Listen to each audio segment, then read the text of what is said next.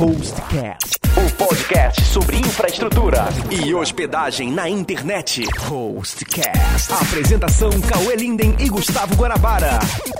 Olá, seja bem-vindo ao segundo episódio dessa quinta temporada do Hostcast. O meu nome é Gustavo Guanabara. O meu nome é Cauê Linden. Meu nome é Felipe Cardoso e eu sou o Ricardo Aleixo. E agora nós estamos recebendo essas duas pessoas sensacionais que eu já conheço há tanto tempo, gosto pra caramba do trabalho deles o Felipe Cardoso e o Ricardo Aleixo, que são da MX Cursos, que tem um trabalho sensacional da internet há muitos anos. É muito legal que a gente tem mais ou menos a história que a gente meio que nasceu juntos, né, cara? Não não nascemos fisicamente, mas nascemos como projeto mais ou menos juntos, né? Praticamente, é. Esse ano estamos completando, vamos completar 10 anos. Caraca.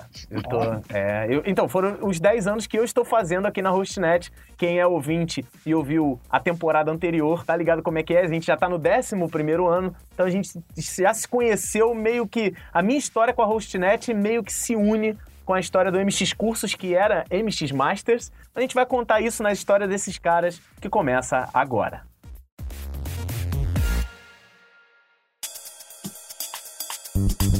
Felipe e Ricardo, meus queridos. Cara, a gente sempre pergunta a mesma coisa todo início de hostcast, porque eu acho interessantíssimo a gente começar com trajetórias. Porque é o seguinte, muitos dos nossos ouvintes, eles às vezes têm um projeto, ah, eu queria tanto fazer tal coisa, eu queria tanto tal coisa. E aí vem um outro, uma outra pessoa, faz, e ela fica, poxa, mas eu tinha pensado nisso. Pensou, mas não fez. E a história de vocês é muito perto disso, sabe? Vocês pensaram uma coisa e estavam sempre fazendo, a gente sempre estava junto em evento, a gente entrou meio que juntos para a Hostnet, nessa parceria nossa de tantos anos. E eu queria que vocês contassem, resumidamente, como é que vocês chegaram a esse mercado. Eu não quero que vocês contem a história do MX Masters, do MX Cursos. Eu quero MX que. Masters. É, porque era MX Masters, porra, não era? Tô, tô errado? Isso, Ah, certo. Eu lembro deles do MX Masters. O Aleixo vestido de mulher lá no. Qual era o nome daquele, daquele programa que vocês tinham? MX Web TV. Isso aí, cara. Eu lembro de vocês dessa época. Mas eu queria que vocês voltassem um pouquinho mais. Por exemplo, Felipe, o que você fazia antes? Ricardo, o que você fazia antes de ter esse projeto? E como é que surgiu essa ideia na cabeça de vocês de fazer o que vocês fazem hoje? O, eu, trabalhei, eu sempre trabalhei na área de, de telecom, né? Aham. Trabalhei durante muito tempo. Eu, eu comecei a trabalhar com Velox, quando o Velox ainda. Aquela migração do DVI pro Velox, Velox 300 kbps, né? Nossa. Então, eu trabalhei na, na época era Telemar, né? Antes da Oi, e, e já cheguei obcecado por tecnologia, fazia faculdade de redes. E ali eu comecei a ter um contato mais com essa área de telecom. Só que, como todo mundo, quando ganha o primeiro computador, naquela época, ali 2000, 2001, a gente ficava fascinado com aqueles tubos enormes, né? Sim. E eu lembro que eu ganhei de presente de um amigo um CD, onde que tinha uma ferramentazinha que nem era CorelDRAW, né? Era o, é, o nome da ferramenta era Office Draw. E Uhum. ali que começou o meu gosto por criação, né? Eu mexia, comecei naquela época com 14 anos, fazer cartãozinho de visita, aquelas coisas básicas que quando você é adolescente você faz para ganhar um dinheirinho. Aham. Mas ali eu comecei a gostar daquilo tudo. E quando eu entrei para trabalhar com telecom, né, para trabalhar com Velox, eu também gostava dessa área de criação e rapidamente eu fui escalado para poder trabalhar na área de treinamentos. Então eu começava a, a treinar as pessoas que estavam entrando Ah, para Telemar para poder trabalhar com Velox. E ali eu já comecei a também a, a cativar um lado meu que era uma, da área da educação, porque eu sou filho de dois professores. Uhum. Então meu, meu pai sempre quis que eu fosse militar e eu sempre quis ser professor. Ele falava: não, não vai por esse caminho, pelo amor de Deus. É que porque todo difícil." professor sabe como é que é. Exatamente. Ele era professor da rede pública também, assim como o Guanabara é, então você sabe como é que é. Naquela Oh. época já era muito difícil. Eu não, mas eu gosto de ensinar, eu acho legal. É, é tudo que eu for aprender, eu queria ensinar. E, e já dentro da Telemar, eu já queria ensinar, tanto é que eu comecei a trabalhar na área de. é, fui é, treinei as- as pessoas para trabalharem com Velox.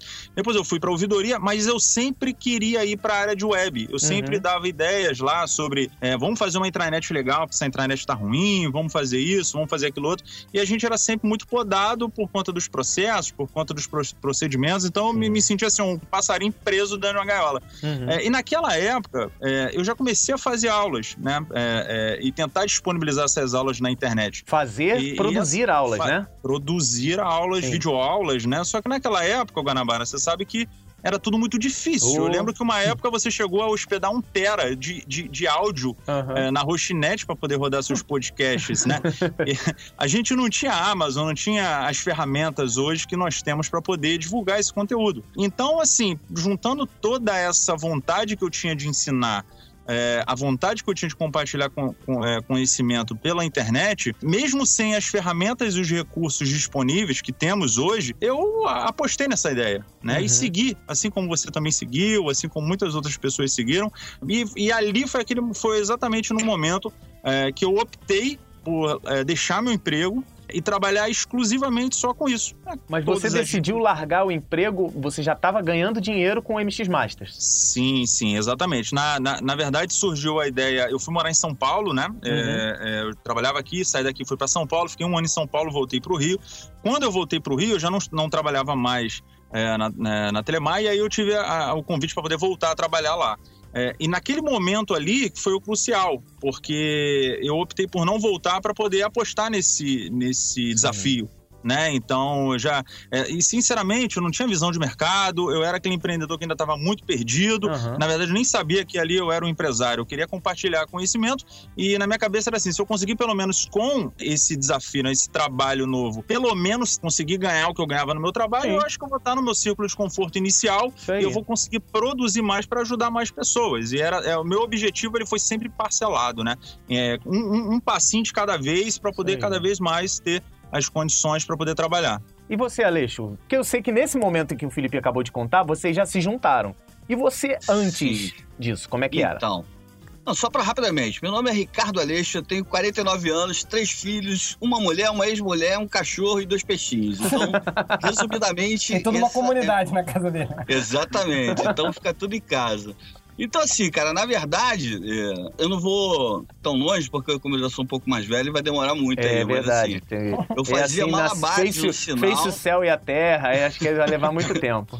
Eu fazia malabares no sinal quando era garoto. Mentira, tudo mentira, sacanagem. Mas assim, cara, eu, hoje eu, eu tive só um emprego na minha vida toda. Ah, Trabalhei numa empresa na área de informática, isso em 87. uhum. Trabalhei na área de informática numa empresa de consórcio. Do- Uma das maiores empresas de consórcio do Brasil. Pode E eu trabalhei lá até. É, não, eu trabalhei na Rodobens, que é uma empresa Aham. que eu até gosto muito das pessoas de lá. Uhum. Assim, saí de lá em 97 e já abri um negócio voltado para a área de suporte técnico, que na Aham. verdade era a área que eu já trabalhava nessa empresa. Sim, é isso Aí que eu ia montei um- perguntar. Eu lembro de você, eu lembro muito do Felipe com a parte web e você com a parte física, né? Exatamente. Então, assim, eu, eu, eu, como já trabalhava na parte de suporte dessa empresa, num determinado período antes de eu sair, ela, ela fechou uma parceria com a IBM e eu fiquei atendendo clientes eh, corporativos da IBM, Uhum. tá? na, na área de servidores e tal.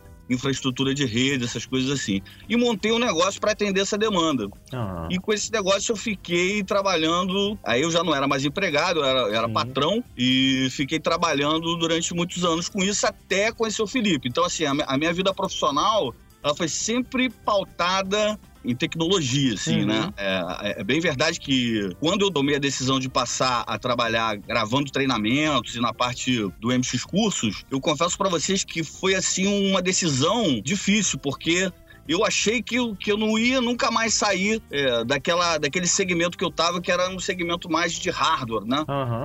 para passar para uma coisa de ensinar, uma coisa assim mais voltada, é, não, não fora da tecnologia, mas mais voltada para outros segmentos. Eu achei que nunca isso ia acontecer comigo. Maneiro. Eu, essa transição, eu, eu deixei a minha empresa, né, que eu tinha constituído desde 97, para poder constituir é, é, efetivamente o MX Curso. Mas foi Aham. todo um processo, não foi, não foi tão rápido assim. Isso, sim, sim. A gente É, começou lá atrás de 2007, como você sabe, é, aham. e foi tudo acontecendo gradativamente. Mas como você e o Felipe se conheceram? Então, isso aí eu posso falar. Isso eu posso falar. É... Porque tem coisa que você não pode falar isso? É, pois é, é isso que que eu eu não tô posso falar. pensando, Tem cara. coisa que eu não posso falar, mas isso eu posso falar. Porque assim, cara, o Felipe, ele é irmão da minha mulher, então Ah. ficou fácil de conhecer, entendeu? Ah, entendi. Então, o que que acontece? Eu lembro que na época, eu ainda tinha minha empresa, que foi quando eu conhe- conheci o Felipe, e ele começou com essa coisa de... que na verdade foi com o MX Masters, né? Uhum. Eu conheci o Felipe, ele começou a me mostrar o MX Master, ele fazia uns tutoriais. Eu falei, pô, cara, vou te ajudar. Eu fiz alguns tutoriais também bem lixos, se vocês virem hoje em dia. A gente até tomou um certo cuidado de apagá-los definitivamente, não só do site, mas da memória também. era tudo muito no começo. E foi assim que eu conhecia. Era, um, era quase que um ambiente era um ambiente familiar, né? Uhum. Onde, a partir daquele momento, a gente realmente começou a viver a história do MX Masters. Maneiro. Uma coisa legal assim que eu. Você não gostou muito de me conhecer, não, cara. Tem que perguntar para ele. Uma coisa assim que eu percebo assim em relação ao empreendedorismo, a, a, que aconteceu com vocês, que aconteceu comigo também. No caso, uhum. assim, eu me tornei sócio do Ramiro e do Michel porque eu era cunhado deles também, né? Uhum. Então, uma coisa que acontece muito, assim, acho que o Azagal também, dos Jovem Nerd, os dois Sim. também se conheceram. Eles namoram a, namoravam as irmãs. É, então é. eram então, cunhados mas, também, né? Sim. Eu acho que é um, pouco, é um pouco mais do que isso, cara. Eu enxergo assim, eu acho que quando, principalmente quando você é, é jovem, é, você, primeiro, você procura pessoas que você conhece, uhum. que é isso é nisso que você está falando. Uhum. E segundo, que você, naquele momento, você quer dividir responsabilidades também, entendeu? Eu acho que isso... Assim, dividir responsabilidade eu, eu, eu concordo. Mas eu acho que é o seguinte, assim, o que acontece, eu acho, no empreendedorismo, quando ele começa assim, como vocês fizeram, né, uma linha startup, acontece muito você começar a trabalhar com uma pessoa porque você se identificou, ah, ela é um amigo, uma pessoa que eu gosto. Então, assim, também, você também. não quer se juntar com ele, ah, aquele meu cunhado chato pra caramba que eu não acho que eu, você não ia se juntar, mas quando... Não, ele é chato, mano, não tem problema. É, exatamente, não é bom só chato, mas é o seguinte, mas existia uma sinergia, né? Não, tipo, eu acho que isso acontece bastante, de, tipo, quando tá começando alguma coisa e daí existe uma ressonância do outro lado e você vai começando é. a fazer aquilo sem um compromisso absurdo. É. E daí a coisa vai dando certo e esse compromisso vai aumentando, né? Então, assim, acho que um, um toque para quem está começando negócio, assim, muitas vezes, principalmente no começo do negócio, é bom se envolver com família. É bom uhum. trazer as pessoas que estão por é. perto, porque são as pessoas que vão ser mais resilientes aos altos amigos e baixos. Também. Amigos, sem dúvida. É... E Cauê, é, só complementando isso uhum. que você está uhum. falando, eu acho que uma coisa que, é, que mudou no mercado hoje em dia, é, em 2007, o acesso a investimento era muito diferente de agora. Então, hoje em dia, você participa de um pitch com uma ideia simples, você consegue investidor, você pelo menos corre atrás, é, é fácil correr atrás. Naquela época era mais difícil. Então, eu sempre tive na minha cabeça que quando você não tem como contratar, é, o caminho é a sociedade. Sim, Muita gente encara a sociedade com algo ruim. Eu estou completando 10 anos com o Ricardo. Já tivemos poucas brigas, mas já tivemos brigas, já tivemos é, discordâncias, mas é uma sociedade que dura até hoje. Uhum. A gente vê sociedade que não dura um mês, assim como uma relação. A sociedade é uma relação. Uhum. E, e, em 2007 era muito isso também. O negócio que ele está iniciando, é, a primeira coisa que você pensa é em chamar alguém que, que tem uma sinergia de ideias, Sim. que já tem, no meu caso, tinha um fator importante importante que era uma pessoa já experiente, porque quando a gente. Pô, tá chamando de velho. Chamou de velho. Eu tô rindo aqui porque ela tá na história disso. Eu mudei experiente, tá vendo? Né? Então, uhum. é, é, uma pena porque é áudio, não tem vídeo, porque senão não precisaria nem sacanear. Mas, enfim. Mas, mas naquela época, a probabilidade de um, de um menino de 18, 19 anos cometer Sim. erros é grande, é Sim. normal, né? Então, quando uhum. você se junta com alguém experiente, você acaba tendo o fiel da balança ali para poder te ajudar nas decisões importantes, como já tivemos várias delas. E eu acho que eu, eu super apoio a sociedade. Eu acho que a sociedade é importante, sim. As pessoas, elas, é, eu vejo falar super mal de sociedade, não, não, não se associa, seja individualista, mas eu acho que é, tem muito da sorte de você se associar a uma pessoa certa, de você saber delegar, né, e de você saber distribuir. E eu acho que o caminho, no, no nosso caso, foi muito disso também. Hoje em dia, é, tá todo mundo correndo atrás de investimento, corre atrás de, é, de, um, de um aporte. É, naquela época era muito mais complicado. Então, a, a nossa, nossa linha de evolução foi pautada dessa forma. Maneiro. Maneiro. E eu lembro que logo nesse início, né, ainda seguindo esse, essa coisa da história de vocês, o que que surgiu primeiro? A parceria de vocês com a Hostnet ou aquela parceria de vocês com o Videolog? Isso, isso aí foi muito legal, cara, porque assim, a, a é, nós, nós que trabalhávamos e queríamos aprender com desenvolvimento naquela época, nós tínhamos alguns portais específicos para poder aprender, como Webmasters Online, o próprio Masters, onde que nós tínhamos conteúdos é, disponibilizados de forma gratuita, né? Então a gente tinha acesso a tudo isso. É, só que poucos hosts, poucas empresas de hospedagem apostavam tanto no uhum. desenvolvimento. Uhum país. E a Hostnet era um, foi uma das pioneiras. É, e naquela época, todo mundo que estava querendo trabalhar com isso, buscava conhecimento nessa área e que estava começando a querer colocar um, um, um, projeto no ar, um portal, uma, um site de é, ensino. As portas estavam sempre abertas. Sempre abertas. Dava, Hostnet... é, é, assim, qualquer um que pensava nisso dava de cara logo com a marca da Hostnet. Eu lembro exatamente, muito bem disso. Exatamente. Então, se você fala em apoio a desenvolvimento no Brasil para desenvolvedores, a, a Hostnet é pioneira em mercado de host e uma das pioneiras em todo o segmento. Então, eu, eu sempre olhava para a Hostnet com as possibilidades. Então, assim, eu vou até contar algo que o Cauê não sabe. Hum. É... Ih, lá vem, lá vem. Polêmica. Essa sabe. você pode eu... falar, não? Posso, posso. Essa eu posso. Quando eu trabalhava na Telemar, é, eu já estava com a cabeça fora da Telemar, porque uhum. eu queria fazer é, tudo aquilo que eu conversei é, anteriormente. E, e, tinha um funcionário que trabalhava lá, que já tinha trabalhado na Rochinet. Ah, é? É, que é o Murray, Bruno Murray. O Cauê deve lembrar Conheço. dele. Uhum. E ficava pentelhando ele. Falei, porra, liga pro Cauê aí, cara. Tenta botar, colocar né, uma parceria lá, meu site e tal. e assim, cara, e eu, eu ficava pentelhando porque eu sabia que era muito importante esse empurrão, uhum. né? importante estar lá. Era muito lá. mais fácil você ter me enviado um e-mail direto. Eu, eu enviei, cara. Só que eu enviei pro e-mail errado. Porque assim, o que, que eu fiz? Eu peguei, eu comecei a enviar, tipo, Cauê, Cauê.line, que não sei o quê. Não, é, mas é, eu, eu sei que os e-mails voltavam. Eu uhum. não, não consegui. Foi aí que eu ah, cheguei. Ah, tu começou a chutar o e-mail dele. Eu, eu mandei, tipo, diretoria, arroba Rochinet, não sei o quê. Eu mandei pra todo mundo pra Rochinet. Falei, pô, tem que chegar em alguém, porque eu tenho. Até o dia que o, de tanto pentelhar o Bruno, alguém me retornou. Aí eu já tinha um site na época com conteúdo, né? Aí veio aquela, não, você, é, para você se enquadrar nessa parceria, você tem que fazer esses ajustes, porque o site não tinha nada. É, item no menu sem link, tinha, não tinha uhum. conteúdo. Tem que formatar algo ali para tentar vender um peixe, mais para mostrar assim, ó, eu tô me preparando, mas ainda não tô preparado. Ali foi, foi muito legal, porque eu pude me preparar, pude criar algo mais encorpado, até o dia que, eu, depois de um ano mais ou menos, que eu já estava trabalhando já efetivamente com isso, que eu mandei e-mail e eu tive o carinhoso retorno da Lisane, que, uhum. que pô, conversou comigo, mandou kit lá para casa da Rochinet, aquelas camisas eu tenho até uhum. hoje. Então, assim, eu sempre busquei eh, na Rochinet um empurrão que eu achava importante, já que a Rochinet fazia esse trabalho de desenvolvimento. A Rochinet, ela tinha aquela barrinha azul dos desenvolvedores, uhum. né? Dos parceiros. Foi, aquilo foi sensacional. Aquilo ali, quem todo mundo que estava ali, lembra hoje com muito carinho daquilo, porque é, e quando eu olho para trás, né, é, eu vejo que valeu a pena e que, foi, que o empurrão da Rochinet ela foi muito forte. A gente é, tá até hoje. grandes parceiros, né? Verdade. Cara, eu, eu, queria complementar assim, o seguinte: eu, eu, acho que, isso, que essa questão da parceria, é, o mais legal disso é que não nada era pedido em troca, entendeu? Ou seja, a figura Nossa. da Rochinet uhum. apostava uhum. nas, nos pequenos com, com o objetivo de incentivar realmente. Ou seja, uhum. não tinha não uma troca do tipo, olha só, você precisa fazer isso para não. É, você precisava botar só a barrinha, mas também era o incentivo que ele dava pra gente. E eu tô me colocando nessa história também porque eu passei exatamente pelo que vocês passaram. Exatamente, exatamente.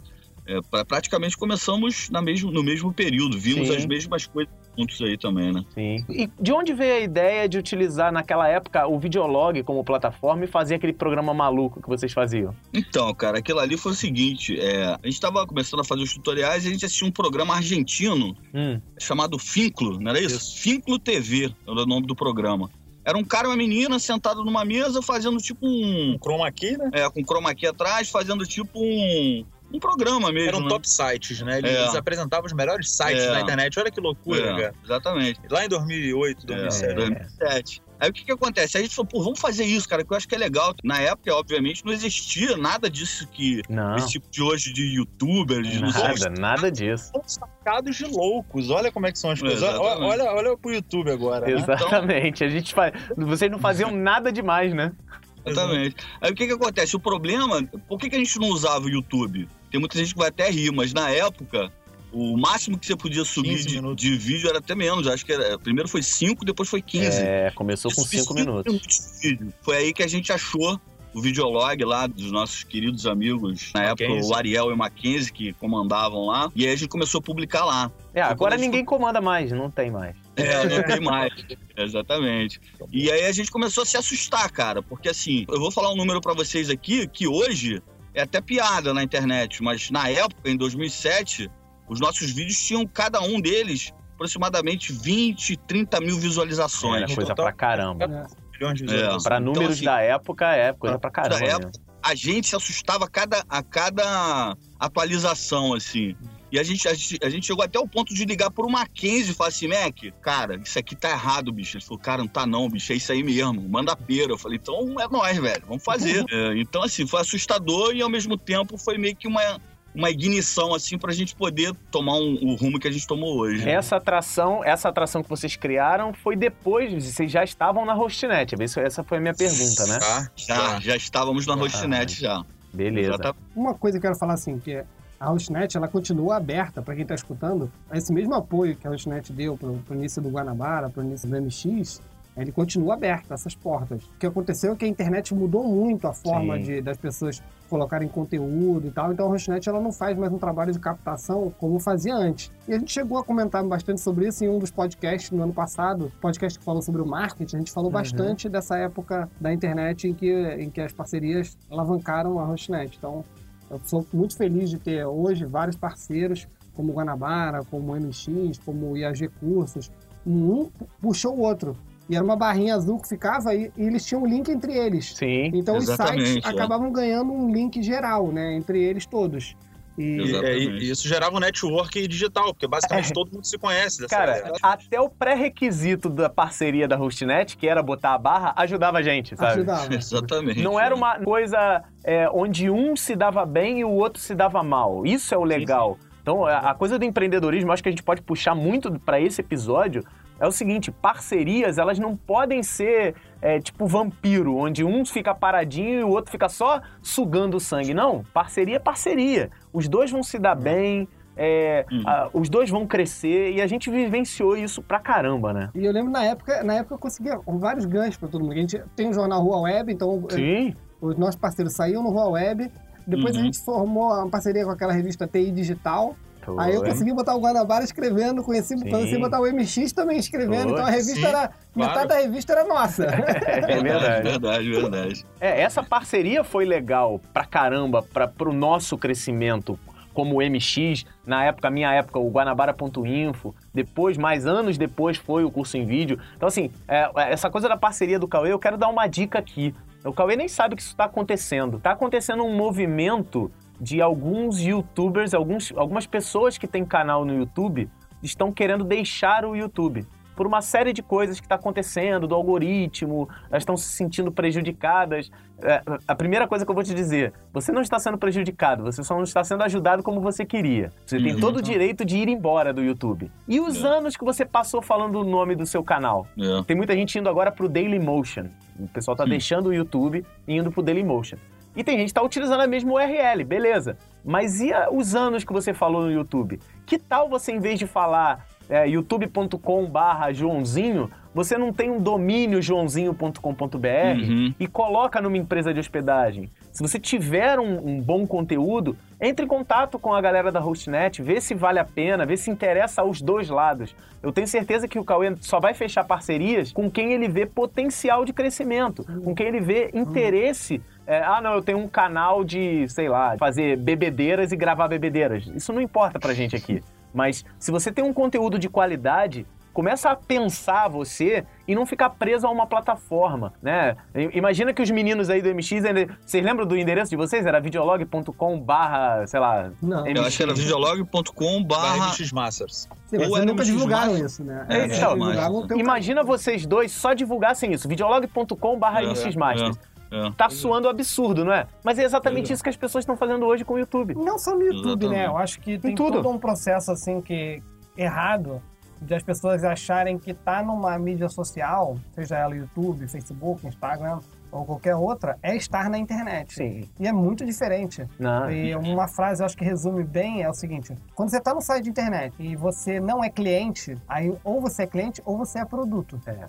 Então Exatamente. você tá no YouTube, se você canal, não tá, tá pagando, legal, você é um produto. Se você não está pagando, o produto é você. Então o produto é você, Exatamente. eles vão exibir você da forma que eles bem entenderem. Exatamente. Eles vão, vão dar preferência para quem eles quiserem, tipo assim, alguns vão ser alavancados, outros vão ficar para trás, assim. É. E, isso, isso que a empresa está fazendo, a rede social está fazendo, é alguma coisa errada?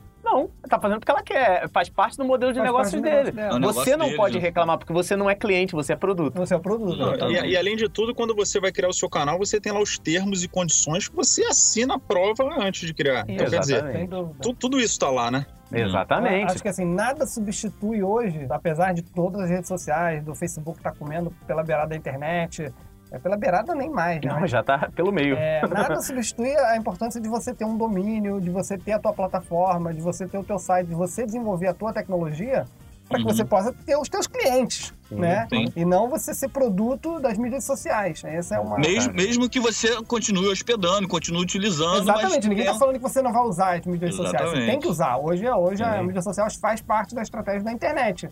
Só que você não pode estar completamente na mão de uma solução que você. Você Sim. não pode estar vivendo na casa dos outros eternamente, né? Chega uma hora que você. Tá vivendo que de ter- favor. É. É o que dá. Tem muita empresa vivendo de favor aí no Facebook e batendo Eu palma. tenho visto muita gente em relação a, a vídeo fazer assim, por exemplo, a Guanabara não fez isso, mas no curso em vídeo, no site, ele poderia usar o Vimeo e o Vimeo o cara bloqueia para não acessar do externo, então ele só entra pelo site, né? Sim, Acho que é- isso, é é. como o MX usa, não é? A gente faz assim, é. Exatamente. Essa é uma estratégia interessante. É. Você tem a tua parte de divulgação no YouTube, mas quando você quer ter uma parte restrita, aí você usa o Vimeo. É bom que vai, Gente. que vai dividindo a força e o YouTube não vai ficando tão forte assim. Mas aí, seguindo a mesma linha de raciocínio do Cauê, meninos, vocês são produto ou vocês são clientes do Vimeo? Depende da hora do dia. no Vimeo eles são clientes. São. No Vimeo somos clientes. A gente tem uma conta Pro no Vimeo, enfim, por todo um motivo óbvio, né? De, Do cuidado que a gente tem, enfim. Hum. É, e a gente procura é, fazer da forma. Nós utilizamos o Vimeo como uma ferramenta. A gente não Uhum. usa o Vimeo como é, é, um recurso de divulgação ou de potencializar é, volume de, de inscritos, outras coisas. Faz parte seria do negócio de vocês, né? Exatamente, mas a- assim como o Vimeo, a gente também usa a Amazon. Então, quer dizer, qual- qualquer treinamento que nós criamos, ele vai para o Vimeo e também vai para a Amazon. Porque Uhum. assim como, como qualquer site, a gente corre risco do servidor cair, por exemplo, como já aconteceu com o Vimeo. Então, eu preciso ter um recurso dentro da minha plataforma que, com uma chave ali, eu mudo o player do, do vídeo de Vimeo para a Amazon para que os alunos continuem com acesso aos treinamentos. né? Show. Legal.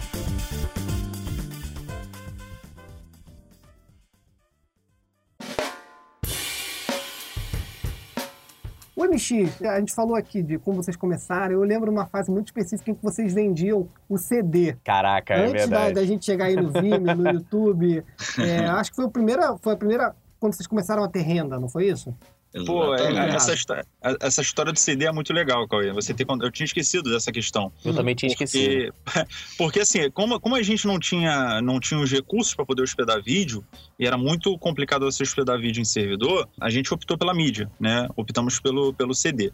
E logo no início, eu lembro que o primeiro CD de cursos, né? O DVD de cursos que, que eu coloquei, eu tinha, sei lá, umas 30 videoaulas já. Muitas pessoas pediram, eu criei um pacotão, né? Criei um Uhum. pacote de vídeos, coloquei nesse DVD. E a primeira pessoa que comprou, tenho contato essa pessoa até hoje. Eu tenho e-mail, tenho tudo guardado. Uhum. Tenho, guardei esse primeiro. Eu acabei enviando pra pessoa errada, né? Eu lembro que alguém tem o primeiro DVD por aí, eu não sei onde foi, mas sei que foi pro lugar. Eu, eu mandei pro endereço errado, a gente não tinha preparos nada, né? E naquela época, é, eu lembro que a primeira reunião que nós tivemos é, com a Rosnet, e, e isso é muito legal, um ponto que eu gostaria de frisar é que a Rosnet ela, ela sempre deu oportunidade para os pequenos também. Então, enquanto outras empresas sempre, não, você tem que ter muito conteúdo, tem que ter muita audiência, tem que ter muito acesso, já tem que estar engajado no mercado. A Rosnet, ela, como o Guanabara falou, ela apostava, né? Só na- tem que ter muito pequenas. potencial, né? Uhum. Potencial, é, sim. E a gente ficava sempre, sempre bem é, retraído, né? A gente foi lá no, no escritório da Rochinet e a gente levou os DVDs. Naquela época era tudo muito rudimentar, aquele DVD que a gente colava uma etiqueta, é, comprava, né, as etiquetas, Pimaco. imprimia e pimaco, cara. Tinha uma, uma, uma ferramenta, tinha uma ferramentazinha pra você colar aquilo. Tinha, então, vinha com as etiquetas. sim, cara, aquilo, aquilo era uma loucura. Então, assim, mas é, era, é muito gostoso lembrar dessa Tá época. tudo enrugado. Aquele... Não, eu lembro que tem uma vez, que um, teve uma vez que um aluno me mandou um e-mail, P da vida, que ele falou que aquilo soltou dentro do computador dele. Caraca. Veio só o DVD sem o- o- a etiqueta, né? E eu falei, pô, vou tomar meu primeiro processo. Então, e- mas é gostoso lembrar dessa época, porque eu Uhum. passava madrugadas colando DVD, empacotando, plástico bolha, aquela coisa, ia pro correio, enviava, aquela Muito coisa show, toda. cara. E quando, quando a gente foi na Rochinet, a gente levou lá nossos DVDs humildes, né? Aquela coisa bem simples. E a gente ficava receoso, pô, como é que eu vou mostrar pro Cauê isso aqui?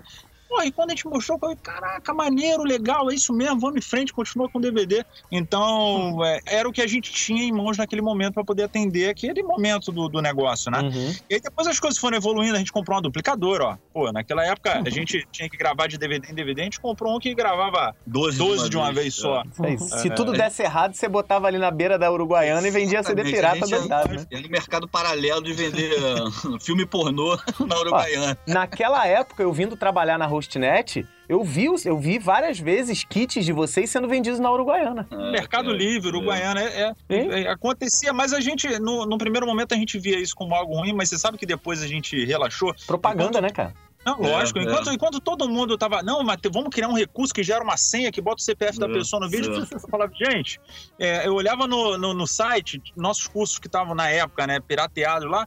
Pô, tinha uns 50 mil pessoas que fizeram download, é. 60 mil. E eu falava pro Ricardo. Em algum momento esse cara vai chegar esse na cara gente. vai, porque ele vai precisar de certificado. Quando ele, precisar atualizar. Exatamente.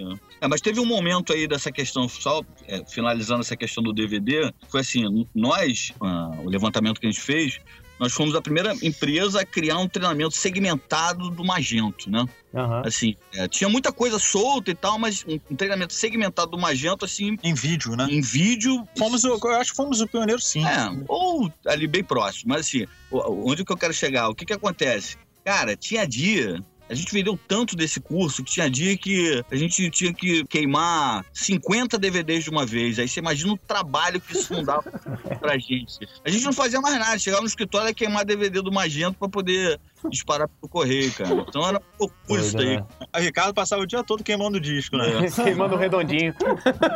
Manda aqui com as letras e um buraco no meio. Você vai ter que cortar. cortar é pior, pô. Se cortar é pior. Hein? É... Se cortar, bota nos comentários lá do.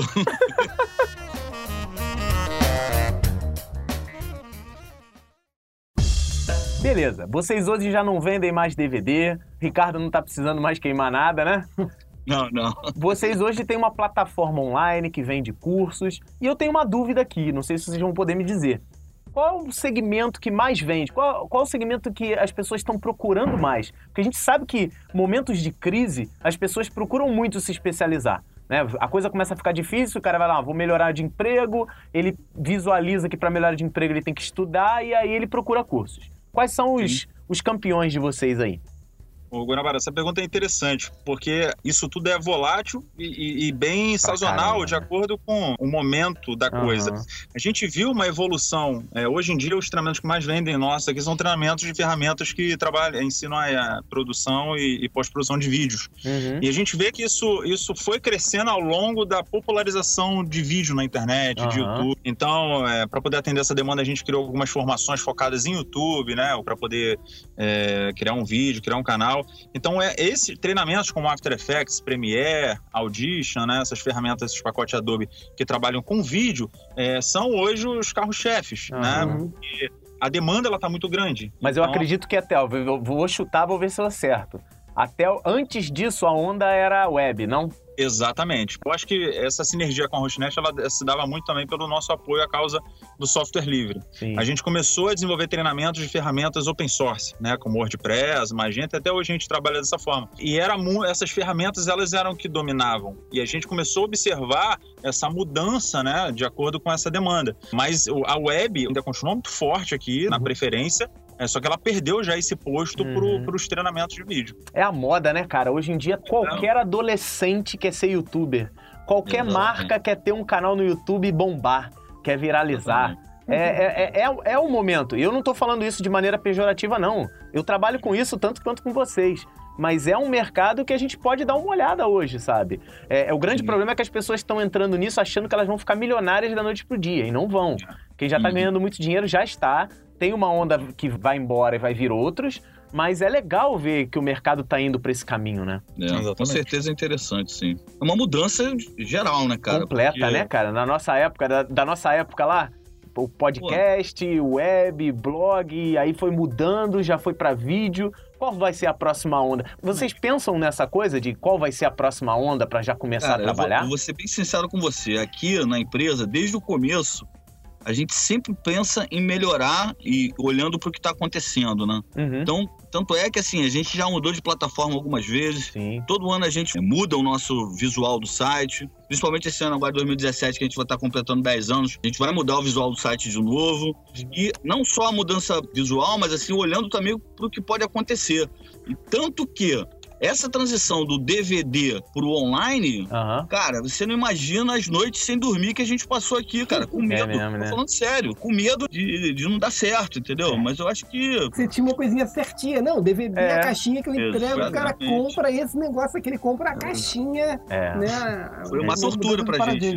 Só completando aqui o que o Ricardo tá falando, e até eu acho que a gente e isso daí, com, com o passar do tempo, a gente foi amadurecendo mais como empreendedores, já que é um dos tópicos do, uhum. do bate-papo. A gente fala muito de empreendedorismo 360 graus, né? A gente Sim. só ouve falar, não, o empreendedor tem que ter visão 360 graus. E eu acho que a gente tem que olhar para o momento, mas eu acho que se fica como dica, é uma dica pessoal, eu acho que o cara ele tem que olhar, ele tem que ser aquela, aquela, aquele conceito da mãe de Ná. Você tem que tentar prever o que vai vir lá na frente. Exatamente. Porque, porque assim, é, se você tem a previsibilidade do que vai vir, de qual vai ser a, a, a, a próxima moda, como você está dizendo, se uhum. lá atrás nós tivéssemos é, essa visão de que o YouTube seria hoje essa máquina, talvez hoje nós tivéssemos 10 vezes mais treinamentos dessas ferramentas e poderíamos ter potencializado ainda mais. Então, isso é tudo uma questão de visão mesmo lá na frente. O uhum. que, que a gente deve esperar? E a gente sempre olha também na parte do treinamento.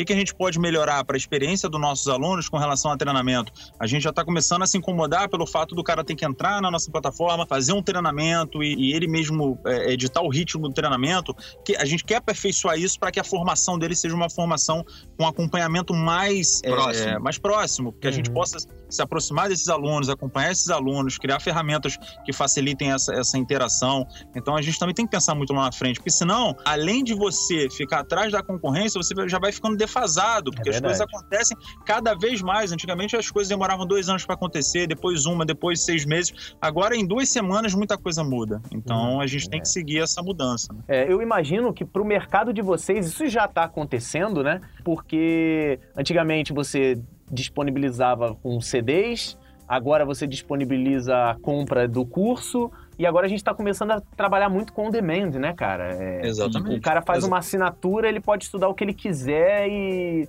você tem sempre que atualizar e a gente tem que estar tá visualizando isso, né? Vocês estão visualizando essa possibilidade? Vocês estão visualizando alguma coisa até além disso? Que, tu, é, o que, é... Claro que vocês possam falar pra gente, né? Hum, é, vou contar essa eu posso. Na verdade, esse é o nosso degrau, né? Que a gente está subindo exatamente nesse momento. Tá dando para ver aí? Tô, tô vendo. Tá até mais alto agora. É, pois é. Então, no final de 2015, nós tomamos uma decisão. Na verdade, a gente já vinha conversando sobre isso é, desde o final de 2014, se eu não uhum. me engano. E no final de 2015, a gente tomou uma decisão de começar a trabalhar com recorrência, recorrência. né? Que é a assinatura uhum. e é o caminho mesmo, não, uhum. tem, não tem pra onde correr. As pessoas estão e... acostumadas com isso, né, Aleixo? Ah, você olha pra Netflix. Exatamente. Você olha pra Netflix. Quantas Exatamente. pessoas têm Netflix e às vezes passa três meses sem assistir, mas não cancela. Por que você não cancela? Porque você sabe que na hora que você quiser ver um filme, na hora que você tiver interesse em alguma coisa, você vai estar tá ali vai encontrar aquilo. E, e, as pessoas pediam isso. Isso que é o mais bacana. É, as pessoas pediam isso. Uhum. Então a gente acabou atendendo essa demanda e ouvindo nossos alunos. Né? É porque Exatamente. acaba que o recorrente dá uma sensação para o cliente de que é mais barato. E fala, pô, de, é, eu, vou, é, eu vou comprar exatamente. todos os cursos e vou pagar 29 reais, exatamente, sei lá, exatamente. 40 reais. Hoje, hoje vocês têm um recorrente para todos os cursos de vocês? Uma assinatura? Quase todos. Quase, todos. todos os treinamentos. É. Nossa perspectiva é até o meio do ano estar tá com todos os treinamentos na recorrência. Legal. Na verdade, a maioria, né? 160 cursos já estão no treinamento. E, e qual é o custo hoje mensal que ele tem que pagar para ter é, hoje a gente está trabalhando com, com planos, né? Uhum. A gente uhum. tem um plano, o plano mensal, que é R$ 79,90. Uhum. Nós, tem, nós temos também o plano trimestral, temos o uhum. plano semestral. Assim, mas o mensal mesmo, para ter uma ideia, é 79. É, e é, quantos e, alunos vocês têm? Então, no clube do assinante a gente já está com mil alunos. Legal. Né? A gente tem, a gente está chegando, no total mesmo, a gente já está com mais de 65 mil alunos. Legal. É, e nosso desafio é levar cada vez mais essa ideia do clube para todos esses alunos. Agora, isso também é um desafio e é uma responsabilidade, porque da mesma forma que a gente cria um clube que paga, é, trabalha com a recorrência, você tem que apostar muito na atualização do conteúdo, em ter sempre coisas é, para que as pessoas, para os alunos, não dá valor, né? senão não dá valor e ele vai achar que tá ficando tá tudo muito defasado, não tem novidade. Como vocês é, mesmos falaram, tem que fazer a escola Netflix, né, cara? A Netflix, é ela aí. toda semana tem coisa nova. Tira, tira coisa velha e coloca coisa nova. Exatamente. Na verdade, ela... a, a, comunicação com, com um aluno, ela tem que ser diferente quando você fala de recorrência. Uhum. Não adianta você falar com o cara no momento que ele está cancelando o plano dele de assinatura. Ali ele você já desistiu, que... né? Ali tem que ter uma desistiu. comunicação recorrente também. Recorrente. Ó, tá entrando você... curso, tá entrando tal, vê é, isso. Exatamente, exatamente isso. Então, esses mecanismos, porque assim, só completando, a gente começou a tratar isso no final de 2015, Infelizmente, para todos nós, o ano de 2016 foi muito complicado, né, foi. né, cara? O é. país viveu um momento complicado, não, não foi o MX, não foi o Rochinet, uhum. foi o país inteiro. E tá respingando até hoje, né? Então. Exatamente. Então a gente teve que meio que tirar um pouco o pé do acelerador em relação a isso. Uhum. Perdemos um pouco de tempo no ano de 2016 mas já no final de 2016 nós retomamos e hoje eu já consigo te dizer que tivemos aí um crescimento bem legal. Até agora estamos em fevereiro, né? Maneiro. E um crescimento que a, a nossa expectativa é de que chegue no meio do ano ou mais pro final do ano já com um número bem expressivo de assinantes. Maneiro. E só complementando, a questão da comunicação nesse aspecto ela tem que ser muito diferente. Não só por e-mail ou dentro de alguma automação, mas uma comunicação direta mesmo com o cliente. A gente está, inclusive, pensando em ter um, uma baia de ativo aqui para fazer algum tipo de contato, alguma uhum. coisa nesse sentido. Porque você tem que cativar o cara dia a dia, para o cara não, não, se sentir confortável em sair da assinatura. Tem que ser o contrário, ele tem que se sentir confortável estando dentro da assinatura. É aquela história, a partir do momento que você tem esse cliente, não adianta você fazer alguma coisa e ele não notar, né? Se você é. fez, ele não notou, o resultado é o mesmo de você não, não ter feito. Exatamente. Isso aí. Então, a, a, passa a ser necessário... Pô, Coia, tu resumiu tudo que eu falei em dois segundos, pô. É, é muito... É, é, isso é é impressionante. É porque, é porque, a gente vê isso na internet como um todo, né? Ou, ou mesmo. Aqui na Rustnet mesmo, muitas vezes a gente está se questionando, tipo, a gente tem feito algumas coisas em que não está chegando no cliente. É, e daí eu comecei a questionar, se, a gente não tá, se o cliente não está vendo, a gente não está fazendo. Por mais que a gente tenha perdido tempo, tenha trabalhado, enquanto você não é, não é, não é visto, você não, não é. fez. Não é lembrado. É, e, e, o que, que a gente está fazendo aqui, Cauê, que está dando um resultado muito grande, que fica de dica também para todo mundo que, que, queira trabalhar com recorrência e, e, queira trabalhar com alguma solução digital, é que a gente está olhando cada vez mais para a inteligência na nossa base. Está trabalhando uhum. cada vez mais a segmentação. Foi uhum. algo que a gente negligenciou durante muito tempo. É que hoje o, o cara que ele está seguindo por uma linha de raciocínio de treinamento, ele tem que receber coisas só daquilo, no momento certo, da forma certa e de forma segmentada. Uhum. Depois que a gente começou a trabalhar com a segmentação, nós começamos a ser mais assertivos com a comunicação com esses alunos. Ah, é, então você, você diminui o trabalho que você tem, dependendo das soluções que você usa, você diminui o custo, porque você tem menos trabalho, faz menos envio, gasta menos recursos do serviço e você é mais assertivo. Você chega no cara uhum. naquele momento, fala, tem uns treinamentos aqui que são novos, você fez esse treinamento, faça esse também que você ainda não fez. Uhum. Então, para esse do, 2017, o nosso foco é a inteligência do nosso sistema para que a gente consiga se comunicar com nossos alunos da forma certa. Caraca, bati até palma agora, show de bola, bate palma aí, gente. Ó, ouvindo vocês falarem, eu também quero construir minha frasezinha rápida aqui. Se você hoje quer ser empreendedor e quer trabalhar com recorrente, haja como a Netflix, não haja como a academia. Porque a academia é recorrente também. Mas é. elas não estão nem aí se você está indo ou não está. Na hora que você desiste é que eles começam a te oferecer coisa. Verdade. Isso aí.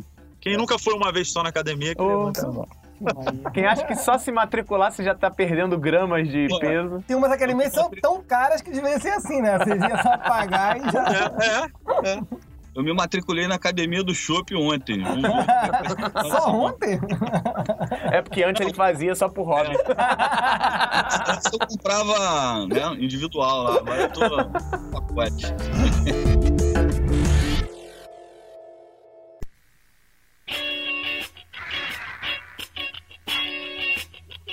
Beleza. Vocês têm alguma coisa planejada para o futuro? A gente sei que vocês já estão com o projeto em andamento e tal, mas alguma coisa assim para o futuro? Você fala assim, não, o MX Cursos quer daqui a 20 anos, estamos com o plano de alguma coisa. Vocês têm isso já colocado na mente, não? É. Daqui a 20 anos eu vou estar com 99. Não, daqui, a, daqui a 20 anos só o é. Felipe vai estar entre nós. É. Tá daqui a 20 anos eu, tô, eu vou comprar um asilo pro Ricardo. Não, mentira. Olha só, pro garoto. O, o, a, a, gente tá olhando um pouco mais para agora, né? Uhum. Eu acho que a gente olha para 20, daqui a 20 anos, é óbvio. É, mas a gente tem alguns objetivos que já vão acontecer esse ano, que Maneiro. são coisas que vão mudar o patamar aqui do nosso negócio de treinamento. Show. Que vai muito dessa questão de você ser mais próximo do aluno. Então, uhum. é, a gente está montando um, um, serviço que a gente ainda não nomeou, se vai ser universidade, se vai ser é, formação ou se vai ser uma escola. É, mas a ideia é que o aluno ele tem uma experiência única. A gente vai abrir, fechar turma, Maneiro. vai ter um número de alunos, né? Tipo, 20 alunos vão vão fazer, a gente vai criar as etapas dentro de uma formação. Se o cara ele quer é, aprender a editar vídeo, por exemplo, é, a gente vai garantir que no final ele vai ser um ótimo editor. E, e, outra coisa também que vai acontecer é que a gente está finalizando também um recurso que é um recurso para empresas. Então hoje é, a gente já tem algumas parcerias já que já estão prontas e a gente já está na área de API, né, de integração. Uhum. É, quando o cara ele terminar determinado treinamento, ele vai ganhando pontos e aquilo vai o credenciando a se candidatar a algumas vagas dentro de algumas empresas.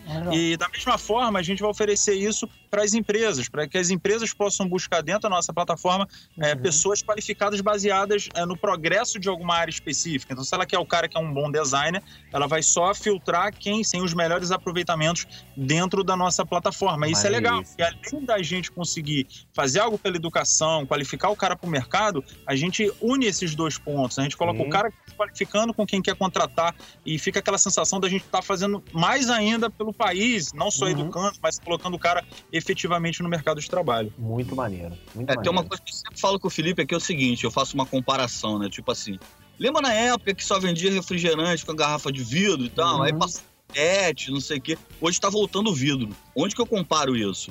A gente começa a perceber, ao longo desses anos todos que a gente trabalha com treinamento, que antes o cara se sentia muito feliz em abrir uma tela e ver assim só, por exemplo, um curso de OpenCart, né, que é uma ferramenta de e-commerce open source, tal, bonitinha, é legal. O cara ficava muito feliz em abrir a tela e ver só as telinhas lá passando e alguém falando para ele. Eu acho que hoje, e é um consenso é, entre a gente aqui, a gente tem que oferecer mais. A experiência do cara, ela, ela não pode parar só nisso, entendeu? Uhum tem que ter um webinar agregando, tem que ter uma participação ao vivo agregando. Trazer profissionais da área para poder falar com vocês. Exatamente, trazer profissionais para conversar com o cara, abrir mais espaço para o cara expor o que, que ele está passando, fazendo aquele treinamento. Enfim, eu acho que as coisas vão mudando. Enfim, e tem gente que inclusive fala que dentro de um treinamento online é muito importante que você talvez tenha um momento de contato com o cara, onde pudesse ter um evento, é. alguma coisa sentido. Isso talvez seja até um pouco mais complicado, mas existem outras coisas que você pode fazer para agregar e que vão somar muito e que vão ser justamente o diferencial, é. né? E que no final vai resultar numa única coisa, que é a formação mais completa do profissional. Exatamente. É o que a gente percebe hoje que é uma tendência e que a gente já está se movimentando para implementar algumas dessas ideias dentro da nossa plataforma também. Show de bola, cara. E se o ouvinte quiser conhecer mais sobre o produto de vocês, quiser experimentar, como é que ele faz? Qual o endereço? Como é que ele fala com vocês? Como é que então, ele entra em contato? É, é mxcursos.com facebook.com barra é. é. o, o, o, MX, MX, muita gente vai se perguntar, mas por que MX? Para você ver como é que a gente já está bastante tempo nessa área, o MX, a, o nome MX, ele nasceu daquela ferramenta, da Macromedia, né? Uhum. Antes da, da, Adobe comprar a Macromedia, né? Então era MX, Macromedia MX, né? Uhum. E, e foi que nasceu o nosso domínio. E é bacana também frisar que a gente tem alguns cursos gratuitos, então as pessoas ah, elas podem entrar. A gente tem curso de marketing de conteúdo que foi desenvolvido em parceria com a Rock Content, que é líder em marketing de conteúdo. A gente tem curso de HTML gratuito. Então a pessoa ela pode entrar, ela pode testar, conhecer a nossa plataforma e por lá mesmo ela já começa uma comunicação com a gente. Show de bola. Meus queridos amigos, eu fico muito feliz de receber vocês aqui principalmente nessa série de empreendedorismo que a gente está trazendo a galera que está empreendendo digitalmente. É, a gente não está falando de cases gigantescos, a gente não está falando de hum. cases de marketing digital de grandes marcas, não, a gente está falando de coisas mais próximas do nosso público.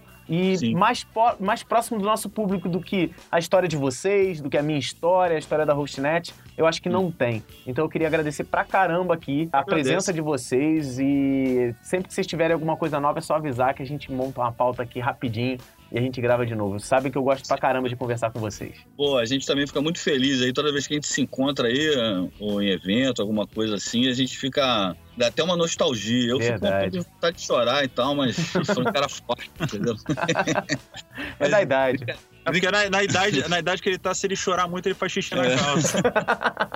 É, nego tão esculacho aqui nessa brincadeira. Eu quero falar com mais com ninguém. Valeu, tchau. Bom, prazer estar tá, com vocês. Vocês sabem que eu tenho o prazer de ter esses parceiros comigo há mais de 10 anos.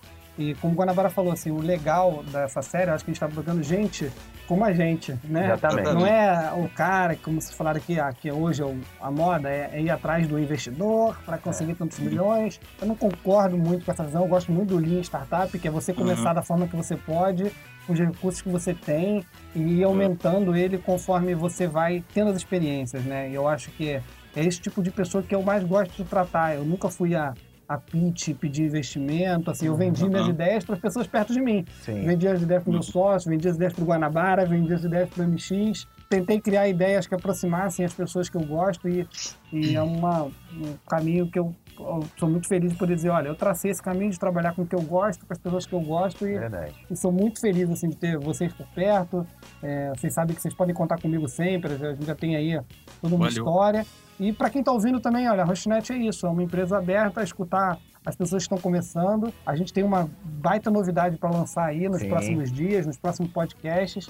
Eu vou contar em off aqui quando a gente acabar esse podcast, vou deixar os ouvintes aqui só na, Na na vontade, né? expectativa, mas a gente tem aí uma grande mudança esse ano na Hostnet, em que a Uhum. gente vai envolver o empreendedor e a gente vai buscar empreendedores que possam trabalhar em conjunto com a gente. É um programa bem interessante que você vai conhecer em outros episódios. E o MX vai conhecer daqui a pouquinho, assim que a gente desligar a gravação. Cara, e uma mensagem legal também, eu, eu inclusive li, o Cauê que postou isso no Facebook dele, ele escreveu o seguinte assim, se eu estiver enganado, você me Hum, corrige, tá, hum. Cauê? Sou tricolor de... Mentira. Ele Ah. escreveu assim, é... O ano 16 foi muito difícil, mas em 2017 eu vou trabalhar mais do que todo mundo e tudo vai dar certo. Isso, não foi? Já cara, mas é por aí mesmo, mas é por aí mesmo, cara. Se, se não trabalhar, cara, esse, não fã, tem jeito. esse fã-clube do Cauê, cara. Sabe todas as postagens Pô, dele. eu tô com Cara, eu é que sou fã de vocês, na verdade. Não, eu, comigo, eu, pô. eu, eu que sou fã de vocês, do Guanabara, do MX, de toda essa galera que tá fazendo a internet real, né? Eu acho que eu sou, eu sou fãzão de vocês também.